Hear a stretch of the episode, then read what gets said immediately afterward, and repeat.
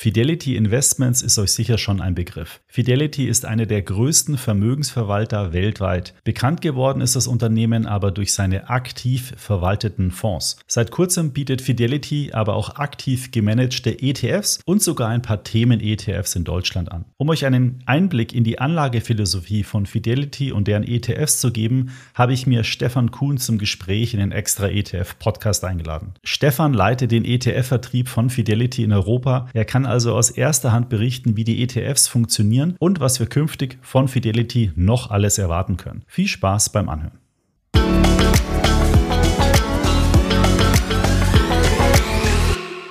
Bevor wir jetzt in den Talk gehen, noch ein Hinweis unseres Werbepartners dieser Podcast-Episode. Vor einigen Monaten habe ich euch ja unseren Werbepartner SolidWest vorgestellt. Die Aktienspezialisten bieten eine vollständig auf Einzeltitel basierende digitale Vermögensverwaltung und differenzieren sich somit ganz klar von den restlichen Robo-Advisern am Markt. Wenn das für dich spannend klingt, dann solltest du unbedingt die aktuelle Winteraktion von SolidWest nutzen und die als Neukunde 1% deiner Anlagesumme als Bonus sichern. Die Aktion läuft läuft noch bis Ende des Jahres. Alle wichtigen Informationen und die Registrierung für die Aktion sowie die SolidWest Risikohinweise findest du auf der folgenden Seite www.solidwest.de slash Winteraktion 2022. Den Link zur Aktion findest du natürlich auch direkt nochmal bei uns in den Show Notes. So, nun gehen wir aber direkt in das Gespräch mit Stefan Kuhn von Fidelity International. Hallo Stefan, herzlich willkommen hier im Extra ETF Podcast. Hallo Markus, schön, dass ich da sein darf. Stefan, viele Anlegerinnen und Anleger kennen Fidelity ja eher so als Anbieter von aktiv gemanagten Fonds. Jetzt sind wir hier aber im extra ETF Podcast, wo es eigentlich um ETFs geht. Vielleicht äh, magst du das mal erläutern, was du hier suchst. Und ähm, ihr seid ja nämlich bekannt durch euren ganzen Research-getriebenen Ansatz, den Fidelity ja verfolgt. Aber jetzt seid ihr im ETF-Geschäft aktiv. Wie passt denn das irgendwie zusammen? Ja, alles, was du gesagt hast, ist vollkommen richtig äh, und das macht auch die Besonderheit unserer ETFs aus. Wir kommen ganz klar von der research-getriebenen aktiven Fondsmanagement-Seite und haben vor einigen Jahren auf äh, Nachfragen unserer Kunden reagiert, die immer mehr sich auch in, in ETFs investieren. Und ähm, wir haben uns die Köpfe zusammengesteckt und gesagt, wie können wir das denn zusammenbringen? Also ETFs und aktives Fondsmanagement klingt ja im ersten Moment wie der klassische Gegensatz. Und ähm, wir haben dann festgestellt, dass es eigentlich zwei Seiten der gleichen Medaille sind, äh, wobei man sicherlich auch ganz klar definieren muss und sollte, was wir äh, und der Markt unter aktiven ETFs versteht. Das ist, das ist eigentlich so ein ganz neues Segment, dass man quasi sagt, äh, klassisch waren ETFs eher, die einfach einen Index eins zu eins abgebildet haben, also sowas wie ein MSCI World, wo, wo die Logik sozusagen im Index sage ich jetzt mal, stattfindet. Und die aktiven ETFs, die, die nehmen sich sozusagen die Handelbarkeit des ETFs raus, dass man sich ständig an der Börse hin und her handeln kann, haben aber eine, eine eher aktivere Anlageentscheidung oder Anlagestrategie. Äh, richtig. Ähm, und das Ganze in ganz klar definierten ähm, Grenzen, Leitplanken nenne ich es ganz gerne. Weil was aktive ETFs zumindest in Europa nicht sind, sind aktive Fonds, die äh, in Anführungszeichen einfach in den ETF-Mantel gepackt werden, sondern wo kommen ETFs ursprünglich her und, und sollten sie meiner Meinung nach auch immer noch sein? ETFs sind dazu gemacht, dass man relativ breit in einen klar definierten Markt investieren kann. Äh, und du bekommst auch das mehr oder weniger, äh, was der ETF und was in, in, im klassischen Fall der Index dir bietet, da bekommst du es ganz genau. Und auch bei unseren aktiven ETFs bekommst du das, was du abbilden möchtest. Also um ein Beispiel zu machen, wenn du in US-Aktien investieren willst und du das mit einem unserer aktiven ETFs machst, dann bekommst du im Großen und Ganzen weiterhin Exposure zum US-Aktienmarkt. Allerdings mit einer aktiven Komponente. Da können wir gerne später nochmal genauer drauf eingehen. Aber wichtig ist, ähm, dass du nicht den, also dass, dass der Fondsmanager eines aktiven ETFs nicht wie der klassische aktive Fondsmanager mehr oder weniger alle Freiheiten hat. Das heißt, äh, er kann sich innerhalb eines abgegrenzten Marktes, sagen wir mal, frei bewegen und da eben durch aktive Auswahl versuchen, sozusagen einen besseren, ich nenne es jetzt mal Aktienkorb oder Index zu generieren oder zusammenzustellen vielmehr. Ganz genau. Und dafür nutzen wir eben die von dir eingangs erwähnten äh, Research-Kolleginnen und Kollegen ähm, im Hause Fidelity. Jetzt habe ich mal euer Produktangebot angeschaut. Aktuell habt ihr 18 ETFs, die auf verschiedene, inklusive den verschiedenen Anteilsklassen, dann insgesamt 20 ETFs für Aktien und drei auf Anleihen sind. Und ihr habt auch noch ein ETP auf Bitcoin, also Kryptowährungen. Das, in der Summe ist es recht überschaubar noch, das Angebot, wenn man es jetzt mal mit einem marktbreiten Anbieter ähm, vergleicht. Wollt ihr das in Zukunft jetzt ausbauen? Wie kann man sich das vorstellen? Die kurze Antwort ist ja, wollen wir. Äh, die, die lange Antwort ist ähm, ja und wir werden und müssen halt immer schauen, dass es ETFs sind, die auch zu uns passen. Also ich, es wäre relativ einfach zu sagen, man nimmt sich jetzt X Indizes und repliziert die. Ähm, aber bei uns ist halt immer noch der, der Zusatznutzen für unsere Kunden und der Zusatzaufwand für uns, rauszufinden, ist das ein Marktsegment, wo wir glauben, mit unserem aktiven Ansatz Mehrwert bieten zu können. Ähm, nur dann wird es in unsere Palette aufgenommen. Aber definitiv, ähm, unsere Palette ist der Status quo, den du gerade genannt hast, und der wird sich sicherlich ähm, positiv verändern in den nächsten Monaten und Jahren. Ja, das sind ja auch ein paar äh, ETFs dabei, die schon knapp an der Milliardengrenze ähm, äh, kratzen, sage ich mal. Also das ist ja äh, so, dass, dass die Produkte ja auch anscheinend angenommen werden von neuen Kunden. Ja, ja definitiv. Also wir sind ja nicht die, äh, die ersten im ETF-Markt gewesen. Das, das ist sicherlich richtig. Auf der anderen Seite, was die wenigsten wissen, wir sind schon seit fünf Jahren dabei. Ähm, und man zeigt, wie du sagst, zeigt sich auch, dass viele der ETFs tatsächlich gut angenommen werden und wir zwar eine von der Anzahl her noch relativ überschaubare Palette haben, aber von den verwalteten Assets, ähm, zumindest in einigen der ETFs, durchaus auch vorne mitspielen können. Ich habe äh, im Vorfeld äh, unseres Gesprächs ein bisschen eure Produkte angeschaut und da ist mir ein Punkt aufgefallen und zwar, wenn man sich anschaut, welche Indizes diese ähm, ETFs von euch abbilden, dann sind da nicht so die klassischen Namen wie MSCI World oder äh, wie MSCI oder FTSE äh, zum Vorschein gekommen, sondern es sind alles eigene Indizes. Und denke mal, das hat dann auch was mit eurer Research-Kompetenz zu tun, weil wieso braucht ihr einen externen Indexanbieter, wenn ihr selbst sozusagen ja genau wisst, welche Aktien ihr wie zusammenstellen sollt. Richtig, das ist genau der Gedanke hinter unseren ETFs. Ähm, es gibt zwei grundsätzliche Arten von ETFs bei uns im Haus. Einmal die von dir angesprochenen indexbasierten, die tatsächlich hauseigene Indizes wie ein klassischer ETF äh, nachbilden, äh, replizieren. Und es gibt tatsächlich aktive ETFs, äh, vor, vor allem im Bereich der Nachhaltigkeit, wo bekannte Indizes, ähm, zum Beispiel auf der Aktienseite aus der MSCI-Familie, als Grunduniversum genutzt werden, aber dann tatsächlich Fondsmanager um diese Indizes das Portfolio herumbauen. Und diese ETFs folgen keinem Index, sondern sind dann tatsächlich aktiv ähm, und haben nur eine, ja, eine, eine Grundgesamtheit, die dann auf dem klassischen Index basiert. Ist denn dann die Idee schon, dass eure Strategien dann den Vergleichsindex dann auch outperformen oder gibt es dann da so in dem Sinne keinen Vergleichsindex? Doch, das ist bei den, bei den aktiv gemanagten ist das das Ziel, über den Zyklus hinaus durch reine Aktienselektion eine Outperformance zu generieren, wie beim aktiven Fonds, äh, allerdings in den äh, eingangs genannten Leitplanken. Äh, das heißt, die Outperformance wird nicht in den Himmel wachsen, sondern es wird relativ nah am Index sein aber ja, durch die sowohl ähm, Fundamentalanalyse als auch durch die Nachhaltigkeitsanalyse, die für uns auch ganz wichtig ist als Haus, äh, werden eben die Aktien übergewichtet, von denen wir sowohl fundamental als auch aus Nachhaltigkeitsgesichtspunkten überzeugt sind und jene untergewichtet, bei denen das nicht der Fall ist. Und ähm, dann sollte sich über, über, über den Zyklus eine Outperformance in den eigenen, äh, in den, in den äh, verschiedenen Ländern oder Regionen ergeben. Also es gibt ja ähm, immer so diese kritische Meinung, aktive Fonds schlagen den Index nicht oder ihren Vergleichsindex nicht. Und ein Grund dafür sind immer die hohen Kosten. Wenn ich mir jetzt eure ETFs anschaue, die kosten so, sagen wir mal, zwischen, ich glaube, 0,25 bis 0,5 Prozent pro Jahr, sind also deutlich günstiger als so ein klassischer aktiv gemanagter Fonds, zumindest was ein Endkunde zahlt mit Provisionen und sonstigen Themen, die dann noch drauf gerechnet werden. Habt ihr da sozusagen die, die Outperformance-Chancen auch ein bisschen erhöht, kann man das so sagen, weil ihr einfach niedrige Gebühren habt? Ähm, von der Gebührenseite hast du vollkommen recht. Ich würde noch einen anderen Gesichtspunkt mit heranziehen. Du bekommst im Endeffekt die komplette Fidelity Research Palette oder das, das Research Team in besagten Grenzen. Ähm, also bekommst du nicht das volle Programm und deshalb bezahlst du auch weniger dafür. Also für mich ist das immer äh, die, diese Diskussion, ETFs sind günstiger, ja, aber du bekommst auch weniger an Input von äh, Research Teams. Und insofern ähm, ist das meiner Meinung nach der faire Preis für einen aktiven ETF.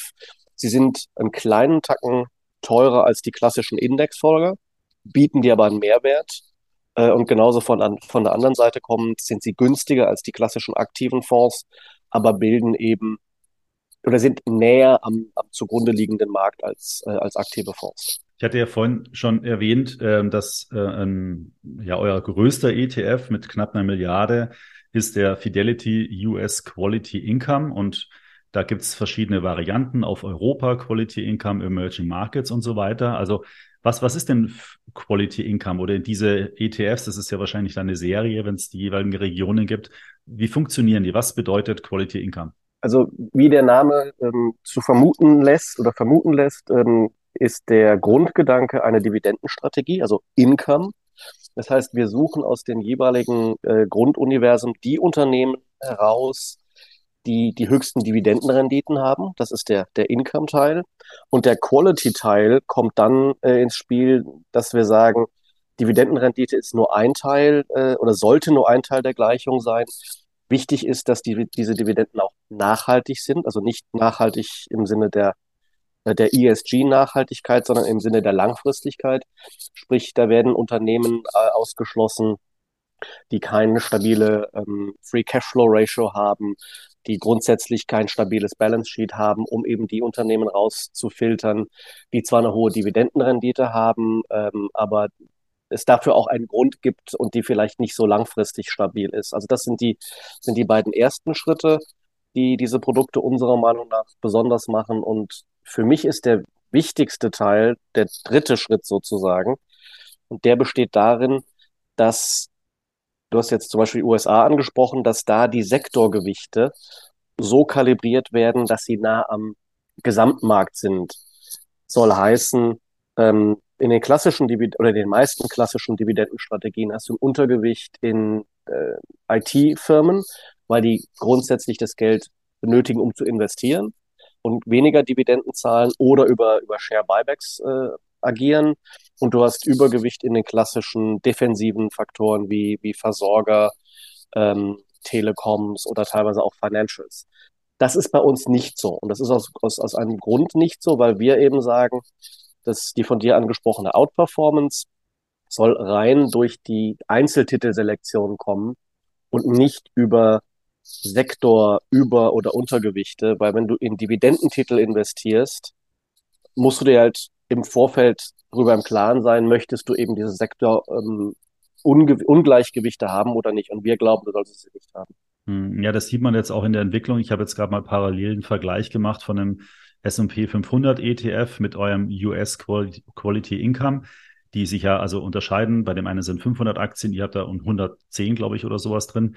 Ähm, und der ist weniger technologielastig. Der hat sich jetzt im laufenden Jahr ist ja leicht im Plus, währenddessen der S&P 500 ETF knapp sieben Prozent verloren hat.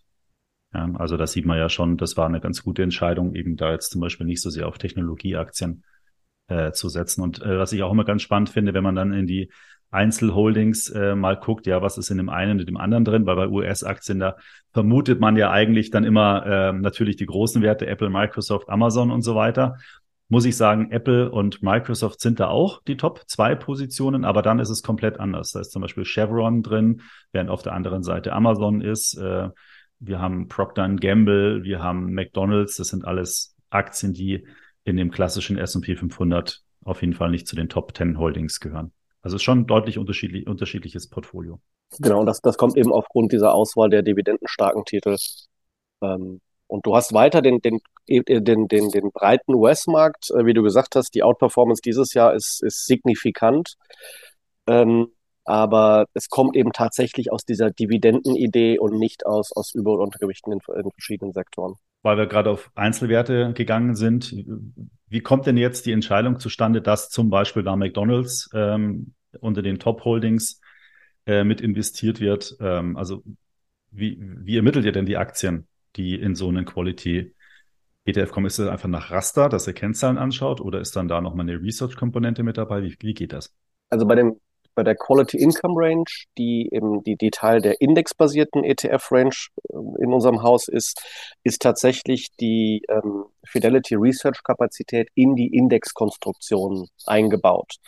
Das heißt, es gibt ein ganz klares Indexregelwerk, wie für alle anderen indexbasierten ETFs natürlich auch. Ähm, und diese Index-Methodologie äh, kann man sich im Internet anschauen. Die ist, ist öffentlich. ETFs sind ja auch sehr transparent, was ja auch einer der äh, der, der, der großen Charmepunkte von ETFs ist. Äh, und da sind eben diese Dinge drin, ähm, was sind diese Qualitätsfaktoren? Also das, das erste ist, ist meiner Meinung nach das einfachste. Wir suchen die Aktien mit einer hohen Dividendenrendite aus. Und dann ist tatsächlich unser Research-Team dahinter bei der Indexkonstruktion, die dann sagen, okay, was sind denn die Kennzahlen, die wir uns anschauen? Also Thema Free Cashflow ähm, oder Dinge wie Aktien, die im letzten Jahr extrem stark gefallen sind werden ausgeschlossen, weil sie einfach rein rechnerisch eine hohe Dividendenrendite dadurch haben. Ähm, und, und das ist dann sozusagen unsere äh, Intellectual Property, äh, wie, wie wir gerne sagen, die geht dann in die Indexkonstruktion. Und darauf werden die, äh, daraufhin werden die Aktien ausgesucht für die Indizes. Wie, wie oft werden denn die Indizes da angepasst? Ja, die, die Indizes werden jährlich angepasst. Ähm, es sei denn, es gibt eine Ausnahme, es gibt ein monatliches Rebalancing, wenn und nur wenn ein Unternehmen keine Dividende mehr zahlt, weil dann warten wir nicht bis zum jährlichen Rebalancing, sondern dann würde dieses Unternehmen aus dem Index genommen werden und dann gibt es eben ein, äh, ein Ad-Hoc-Rebalancing sozusagen. Jetzt ist die, die, das Angebot an so Dividenden-ETFs und Quality-ETFs ja auch schon recht umfangreich. Wie glaubst du, dass da eure Produkte sich in das Gesamtangebot einordnen? Also gibt es da ein paar Punkte, wo du sagst, das können wir auf jeden Fall besser als andere oder? Also das, das was wir anders machen ähm, und äh, da, da wird die Zeit zeigen, äh, ob wir es besser machen. Also dieses Jahr hast du gesagt, äh, war, war es ein sehr gutes Jahr für den, den USQI, den US Quality Income ETF. Was wir anders machen, ist, dass wir selbst hinter dem Index stehen. Und das ist etwas, was wir ähm, damals eben gesagt haben, das steht uns ganz gut, weil uns würde es nicht so gut äh, zu Gesicht stehen oder es würde auch einfach nicht zu unserer Philosophie passen, ähm, einen Index eines Drittanbieters zu replizieren. Das soll nicht heißen, dass die das nicht können. Ganz im Gegenteil, die machen auch alle einen super Job. Aber wir sagen eben, wir möchten unseren Kunden unsere aktive Expertise mitgeben in unseren ETFs und das machen wir eben in, in, im Fall der Just oder den, im Fall der Quality Income Range dadurch, ähm, dass wir den Index selbst konstruieren. Und bei den anderen Produkten, also den Nachhaltigkeitsprodukten, ähm, da ist es dann ähnlich. Du hast gesagt, da gibt es einen Basisindex sozusagen und ihr versucht dann daraus eure, ich nenne es jetzt mal Filter anzuwenden. Ähm, aber von Grundidee ist es dann das Gleiche. Ihr sagt einfach, wir können das besser auswählen und ähm, Richtig, die, die Grundidee ist, ist, ist ähnlich. Ähm, allerdings, da gibt's eben, da, da konstruieren wir keinen Index, sondern da geht unsere aktive DNA in das Portfolio-Management ein. Also das, es, es gibt bei uns ein Team, das nennt sich Systematic Investing, ähm, was im, im, im Wort schon sagt, dass es eben ähm, systembasiert ist und nicht rein ähm, Portfolio-Manager basiert. Da gibt's also ein, ein System hinten dran, ähm, aber auch Menschen, die, die eingreifen in die Portfolioselektion und die sagen dann eben aufgrund unserer Fundamental- und Nachhaltigkeitsresearch-Meinungen, äh, welche Unternehmen da über- oder untergewichtet werden.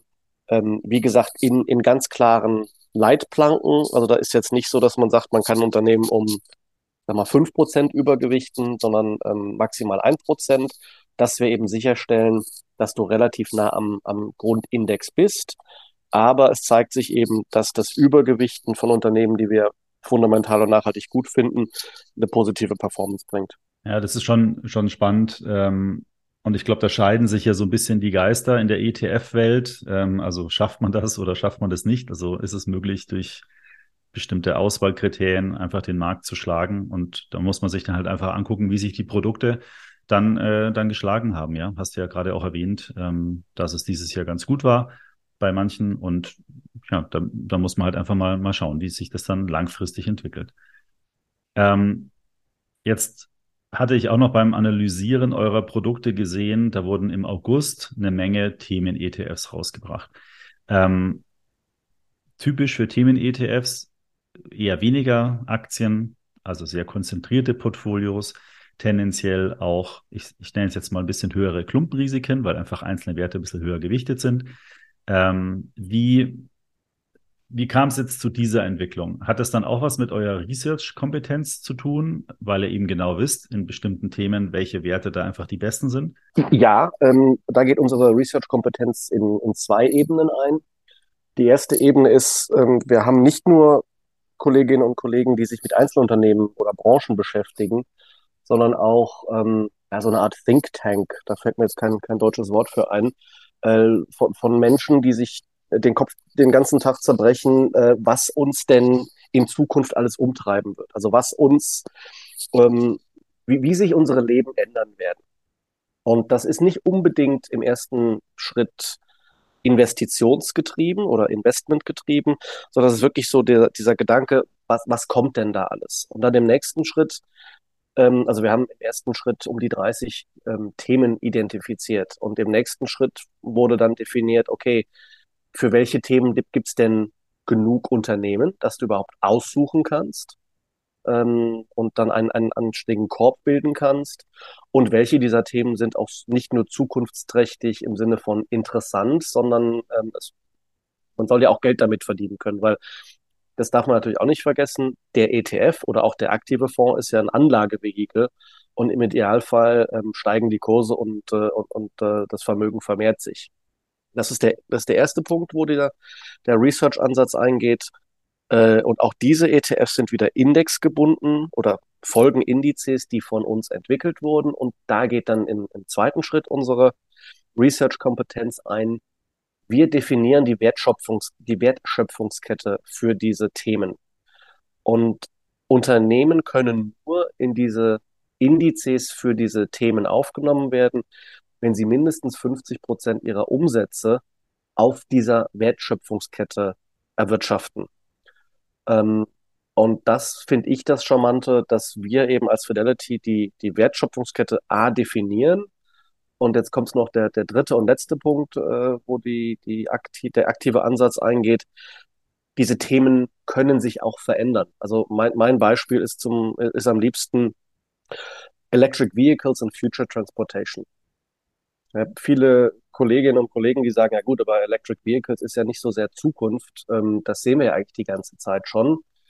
Äh, ist mein erstes Gegenargument, das stimmt, aber die Ladeinfrastruktur ist noch nicht ganz da, wo sie sein sollte. Ja, wollte ich gerade sagen, da ärgere ich mich jeden Tag, weil ich habe einen Tesla und also in München ist es echt schwierig, wenn man keinen Stellplatz hat zu Hause, Wohnanschluss ist, da das aufzuladen, weil es immer voll ist. Stehen die ganzen SUVs drauf. Genau, und, und also das, das ist der, der zweite Teil, oder das, das Drumherum um das Thema Electric Vehicles. Aber ich persönlich finde noch viel interessanter den zweiten Teil, Future of Transportation. Weil wenn wir hier diskutieren, dann sind wir uns alle relativ sicher, dass der Verbrennungsmotor nicht die Zukunft des Transports ist. Wir sind uns aber auch relativ sicher, dass wir nicht genau sagen können, was denn die Zukunft ist. Und deshalb sind unsere Themen ETFs ein bisschen breiter aufgestellt, ähm, also nicht ganz so spitz, dass wir jetzt sagen, wir, wir sagen, wir, wir wissen jetzt schon, was die, die Zukunft des Transports ist, sondern wir sagen Future of Transportation. Da sind momentan Brennstoffzellenhersteller dabei, da sind sicherlich Batteriehersteller dabei. Ähm, da sind aber auch Dinge wie ähm, autonome Flurförderfahrzeuge dabei. Ähm, also alles das, was in die Zukunft geht. Und wenn sich herauskristallisiert, dass einer der Antriebs oder eine der Antriebsmethoden diejenige sein wird, die vielleicht Elektro ablöst oder die die Nummer zwei hinter Elektro wird, dann kann sich diese Wertschöpfungskettendefinition dem Ganzen auch anpassen. Das machen wir dann nicht, nicht ganz alleine, sondern wir werden dann gewisse Stakeholder befragen. Äh, aber diese diese, diese Themen sind tatsächlich ein, ein bisschen ein lebender Organismus. Ja, ich glaube, bei, bei Future Transportation, ähm, da ist ja beispielsweise so, dass man zwar momentan davon ausgeht, dass im Pkw-Bereich ja Elektrofahrzeuge sich durchgesetzt haben. Aber ich glaube zum Beispiel bei Bussen, da geht es eher Richtung Wasserstoff, wenn ich das richtig weiß, ja. Ähm, und bei, bei anderen äh, Sachen ja auch. Ähm, das würde dann aber, also würde dann da sozusagen sukzessive dann umgeswitcht werden. Oder sind da jetzt genau. auch schon zum Beispiel Wasserstoffhersteller? Da sind, da sind jetzt auch schon Wasserstoffhersteller drin. Also insofern geht es dann wahrscheinlich eher in die Richtung ähm, der, der, der Unknown Unknowns, also die unbekannten Unbekannten. Vielleicht kommt ja noch was ganz Neues ähm, oder es, es bewegt sich da etwas innerhalb der Wasserstoffwertschöpfungskette. Und dann würden wir eben eine Konsultation anstoßen äh, und dann diese Wertschöpfungsketten, die weiterhin zu dem Thema passen müssen. Also das Thema an sich ändert sich nicht, äh, aber wenn sich innerhalb des Themas Dinge verschieben, dann können wir darauf reagieren. Und die, die andere Sache, die du ansprachst, ähm, bevor ich es vergesse, das Thema Konzentration. Also unsere ETFs zielen darauf, 50 Unternehmen im Index zu haben. Und was ich ganz charmant finde, die Gewichtung, ähm, das nennt sich adjustierte Marktkapitalisierung, was nichts anderes ist als die Quadratwurzel der Marktkapitalisierung. Was heißt, die großen Unternehmen sind weiter, die, oder die größten Unternehmen haben weiter das größte Gewicht, aber es ist nicht linear, sondern es ist ein bisschen, es, es rückt ein bisschen näher zusammen. Schauen wir nochmal vielleicht einen anderen ETF an aus dem, aus dem Bereich der Themen-ETFs, und zwar Cloud Computing. Habt ihr auch. Ähm, was versteckt sich da dahinter? Also Cloud Computing ist klar, wir, wir machen unsere Podcast-Aufzeichnung ja gerade über Zoom, ist zum Beispiel ein Cloud-Anbieter, beziehungsweise nutzen die Cloud, um den Service darzustellen. Erzähl doch ein bisschen was über diesen ETF. Der ist extrem spannend, finde ich, weil er auch ähm, das Thema Nachhaltigkeit mit eingebaut hat. Ähm, das war mir zum Beispiel nicht so bewusst, dass ähm, es viele Studien gibt, die sagen, dass Cloud Computing nachhaltiger, also jetzt im Bereich, äh, im, im Sinne des ESG-Nachhaltigkeitsgedanken, äh, nachhaltiger ist als ähm, die Tatsache, dass wir jeder einen Laptop oder einen Desktop oder beides zu Hause stehen haben. Ähm, und was verbindet, was, was, was verbirgt sich hinter dem ETF? Eben alle Unternehmen, die ähm, 50 Prozent ihres Umsatzes im Bereich, äh, in, den Wertschöpfungsketten des Cloud Computing machen. Das können sowohl die von dir angesprochenen äh, ich sag mal, Telekom Telekommunikationsanbieter sein, das können aber die klassischen äh, Cloud-Server-Unternehmen sein. Es können auch teilweise Chip-Hersteller sein, die dann eben relativ stark im Thema Cloud unterwegs sind. Ähm, und was da interessant ist, äh, da sind natürlich Dinge wie Datensicherheit auch entscheidend. Ähm, und das ist auch ein, ein Teil unserer, oder wo dann auch wieder unser, äh, unser aktives Research mit eingeht, wo wir sagen, okay, ähm, wir wählen die Unternehmen auch danach aus, äh, dass sie auf der ESG-Seite ihre Hausaufgaben machen und ähm, die, die Datensicherheit und die Produktsicherheit gewährleisten. Ja, das ist echt spannend. Da, da steckt eine ganze Menge drin in dem Thema. Ich habe jetzt auch mal hier die Top 10 Holdings mir gerade parallel angeschaut. Da ist SAP, Salesforce, äh, kennt man vom Namen her. Hewlett Packard kannte ich jetzt nicht aus dem Cloud-Geschäft. Ähm, VMware habe ich schon mal gehört. Snowflake ist auch so ein, ähm, sagen wir mal, gehyptes Unternehmen sogar in dem Bereich und Zoom, ähm, wo wir die Aufzeichnung jetzt gerade machen. Also auch da ganz spannende Unternehmen, mit denen man ja vielleicht selber auch schon mal sogar Kontakt gehabt hat sei es im Berufsleben oder jetzt vielleicht auch privat, wenn man Zoom auch mal privat genutzt hat. Und das finde ich total spannend, was du gerade sagst, als ich ähm, oder als wir die Themen-ETFs aufgelegt haben und ich angefangen habe, ein bisschen Research zu machen, ist es erstaunlich, wie die Unternehmen sich teilweise weiterentwickelt haben. Also ähm, das war mir nicht immer so bewusst. Also jetzt du sprichst Hewlett Packard an. Ähm, es geht auch teilweise um, um Druckermöglichkeiten, dass du nicht mehr selber druckst, sondern dass du Sachen drucken lässt und dann gleich verschickst. Ähm, da geht es auch um das Thema CO2-Footprint. Also da, da tut sich schon eine ganze Menge. Und ähm, da, da zeigt sich für mich auch wieder der, äh, der, der Sinn eines ETFs, ähm, da eine Einzelaktie rauszufinden. Das fällt mir extrem schwer. Äh, natürlich ist die Upside dann riesengroß, wenn du die richtige Aktie findest. Aber die Idee des ETFs grundsätzlich und gerade im Bereich Themen-ETFs zu sagen, du kannst, du streust dein Geld über zumindest mal 50 Unternehmen, die relativ ähnlich gewichtet sind. Also du hast jetzt nicht zwei, drei Ausreißer nach oben und du bespielst das Thema über einen breiten Aktienkorb. Ähm, Finde find ich auch für Themen-ETFs super charmant. Ja, auf jeden Fall. Was mich da gewundert hat jetzt gerade, dass Amazon da nicht auftaucht, aber da ist wahrscheinlich der Anteil im Verhältnis gesehen zu den anderen Umsätzen dann zu niedrig, obwohl die ja sehr, sehr groß in dem Cloud-Geschäft sind. Ja, äh, gehe ich auch von aus. Oder sie sind einfach nicht unter den Top Ten, kann ja auch sein. Ja, äh, super, vielen Dank. Das waren äh, ganz spannende ähm, Einblicke. Bevor ich dich jetzt entlasse, ähm, vielleicht nochmal auch zum Ende. Wie, wie siehst du denn so den, den ETF-Markt im Generellen? Ja, also wir haben ja doch eher einen Fokus auf Privatanleger. Ähm, Fidelity ist ja auch im Privatanlegerbereich über, über so klassische Finanzberater ja sehr aktiv.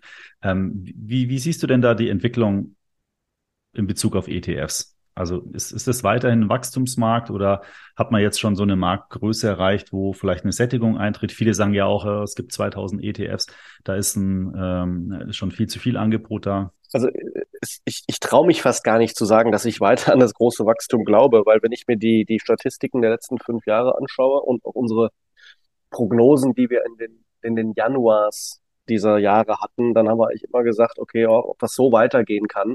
Und es ging immer weiter. Ähm, also ich glaube daran, dass der ETF-Markt weiter wächst. Äh, ja, es gibt mittlerweile über 2000 ETFs. Das ist, das sind extrem viele. Ähm, ich glaube, es liegt auch daran, dass eben viele Anbieter, so wie wir, neue Dinge ausprobieren und äh, neue Dinge auf den Markt bringen, äh, weil wir und, äh, und, und einige andere auch sagen, das ist das, wo es noch einen Mehrwert gibt, weil jetzt ähm, noch ein S&P 500 ETF aufzulegen, da fehlt mir so ein bisschen die Idee, was da der Mehrwert sein könnte, selbst wenn du ihn zu extrem niedrigen Gebühren äh, anbietest, das, das, das bringt nicht viel. Ähm, das andere, zwei Punkte noch zum Thema Wachstum. Das, das, die eine Zahl, die ich faszinierend finde, das war eine Statistik, die, glaube ich, im Juli veröffentlicht wurde vom ähm, DSGV, dass in der ersten Hälfte diesen Jahres äh, die Deutschen bei den Sparkassen 600 Millionen Euro gespart haben. Das klingt erstmal viel, aber im Vorjahr waren es 26 Milliarden Euro. Das heißt, es wird unglaublich wenig gespart im Vergleich. Und wenn ich mir dann eure Statistik anschaue zu den, den Sparplänen und den ETF-Volumina, dann sehe ich da überhaupt nicht die gleiche Tendenz. Und ich, das, das zeigt mir, dass viele den ETF als mittel- oder langfristiges Anlagevehikel sehen. Ähm, und ich glaube auch, dass die letzten 24 Monate mit den ganzen Krisen sowohl in der realen Welt als auch am Markt gezeigt haben, dass die Investoren nicht so schnell sind oder so schnelllebig sind, wie viele befürchtet haben. Weil ich erinnere mich an die Diskussion, ähm, wenn der Markt da mal in die Knie geht, dann werden die ETFs wieder verkauft. Mhm. Ja, den das Eindruck, Gegenteil war der Fall. Ja, genau, den Eindruck habe ich auch. Es ist einfach, ich glaube, wenn jemand irgendwann mal bei dem ETF gedanklich angekommen ist und seine Orte erteilt, ähm, dann hat er so viele, sollte er sich so ausgiebig und gründlich informiert haben, dass er dann einfach diese ganzen Themen Buy and Hold, langfristiger Vermögensaufbau, äh, mit Cost-Average-Effekt äh, Stück für Stück in den Markt gehen, in Krisen auch mal nachkaufen. Also all diese ganzen Themen, die man da dann in dem Zusammenhang lesen kann, hat er da verinnerlicht und dann wäre es halt einfach komplett konträr diese ganzen Informationen, die er, die da sich davor eingesammelt hat, ähm, dann doch wieder seinen Sparplan zu stoppen. Also das hat man ja auch bei dem Corona-Crash gesehen. Genau da ist es nochmal richtig nach oben gegangen von der, von der, von der Interessenslage, von den Depoteröffnungen, von den Leuten, die sich ähm, zum Beispiel bei uns auf der Seite informiert haben, weil einfach Bedarf da ist nach Informationen und ja, ich bin, bin auch positiv, aber man ist ja auch mal so ein bisschen in der Bubble. Ähm, aber ich sehe wirklich wenig ähm, Gründe, warum das Wachstum bei ETFs nicht weitergehen sollte. Und du hast eine Sache angesprochen, auf die ich noch gern kurz eingehen möchte. Ähm, wenn man sich mit einem ETF beschäftigt und sich dann für einen ETF entscheidet, ähm, dann bleibt man dem ETF normalerweise treu. Ähm, das ist für mich ein Grund, warum ETFs sich gerade fürs langfristige Anlegen extrem gut lohnen. Also ich bin genauso großer Freund von aktiven Fonds wie von ETFs. Ähm, nur bei aktiven Fonds hast du halt die Herausforderung, dass du regelmäßig überprüfen musst, ob der aktive Fonds immer noch das tut, was du glaubst, was er tut. Und das hast du beim ETF eben nicht, weil der ETF regelgebunden ist. Selbst die aktiven ETFs sind regelgebunden in, äh, im Normalfall. Und ähm, das, ist, das schließt jetzt den Kreis zu dem, was ich eingangs sagte. Aktive ETFs in Europa sind relativ marktnah.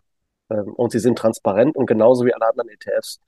Und ähm, deshalb glaube ich, dass es auch so sein sollte. Ja, äh, Wahnsinn. Vielen Dank für diese ganzen Einblicke. Ich würde Folgendes vorschlagen. Ich packe in die Show Notes zu dieser Folge mal ein paar Links rein äh, zu den Produkten, die wir angesprochen haben, auch mal zu eurer Produktpalette und zu eurer Webseite gerne auch. Ähm, da gibt's ja wahrscheinlich eine ETF-Rubrik, wo man sich informieren kann. Bin gespannt, was da aus dem Hause Fidelity äh, in den nächsten Monaten noch so alles kommt und da freuen wir uns natürlich drüber, wenn wir darüber im Magazin oder bei uns auf der Webseite berichten können. Danke dir. Ciao, tschüss. Ciao. Ich bedanke mich für die Aufmerksamkeit und die Zeit, die du dir für diese Podcast-Episode genommen hast. Ich hoffe, dir hat das Gespräch mit Stefan Kuhn genauso gut gefallen wie mir. Wenn du hier im Extra ETF Podcast mal einen speziellen Gesprächspartner hören möchtest, dann sende mir doch gerne deinen Wunsch an podcast.extraetf.com. Ich werde dann versuchen, ob ich das für dich organisieren kann. Wenn dir mein Podcast gefällt, dann empfehle ihn doch bitte gerne einer guten Freundin oder einem guten Freund weiter. Wenn du den Podcast über die Apple Podcast App oder die die Spotify-App hörst, würde ich mich dort über eine Bewertung wirklich sehr freuen. Bis zum nächsten Podcast. Ich freue mich, wenn du da wieder reinhörst.